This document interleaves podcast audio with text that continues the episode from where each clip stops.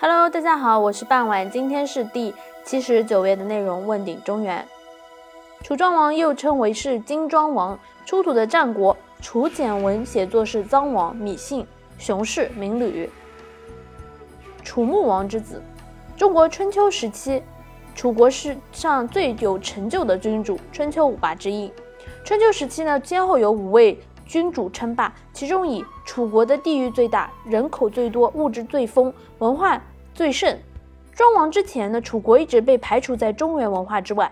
庄王自称霸中原之后呢，不仅使楚国强大、威名远扬，也成为了华夏的统一、民族精神的形成发挥了一定的作用。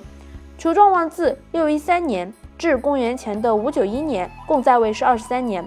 后世对其多给予的是较高的评价。有关他的一些典故，如一鸣惊人等，也已成为了一个固定的成语，对后世有深远的影响。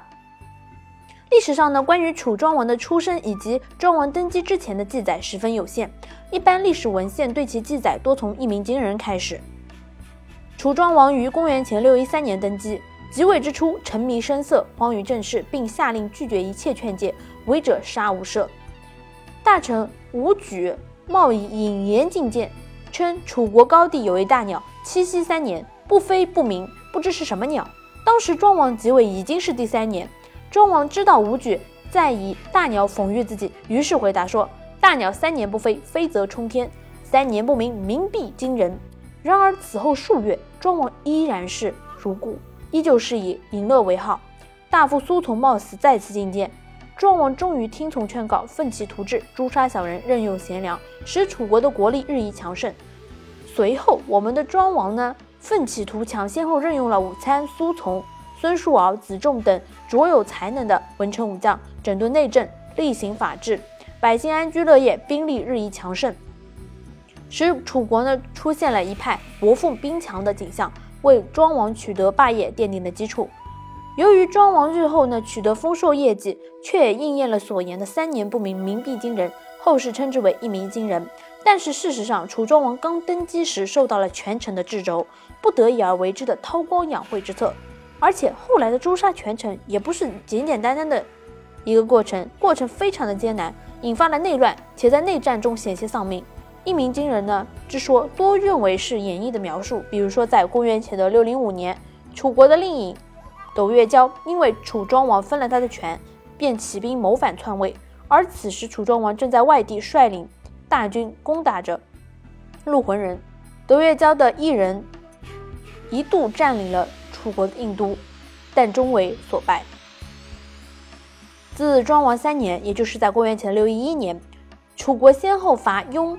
宋、舒、陈、郑等国均取得胜利。公元前的六零六年，楚庄王伐陆浑之戎，一直打到洛水边，在周都洛阳陈兵示威。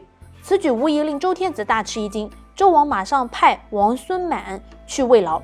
楚庄王借机询问周鼎的大小轻重，意欲以鼎于楚。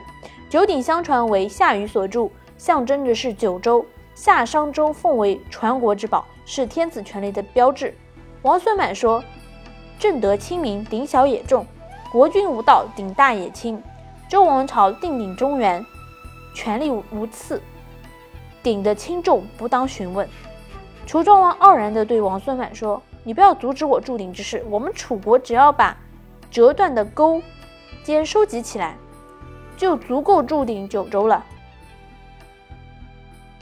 楚庄王问鼎，大有欲取周王朝天下而代之的意思，结果遭到了使者王孙满态度强硬的言辞斥责。楚庄王虽然口出狂言侮辱周氏，但也意识到称霸中原的时机尚未成熟，只好退出周墙。庄王十七年，也就是在公元前的五九七年夏。他击败了当时楚国以外最强的诸侯国晋国，自此楚国强盛一时，再无敌手。庄王二十三年，楚庄王去世，在位二十三年，其子熊审继位，即为楚共王。好了，今天的内容就到这里结束了，我们下期再见。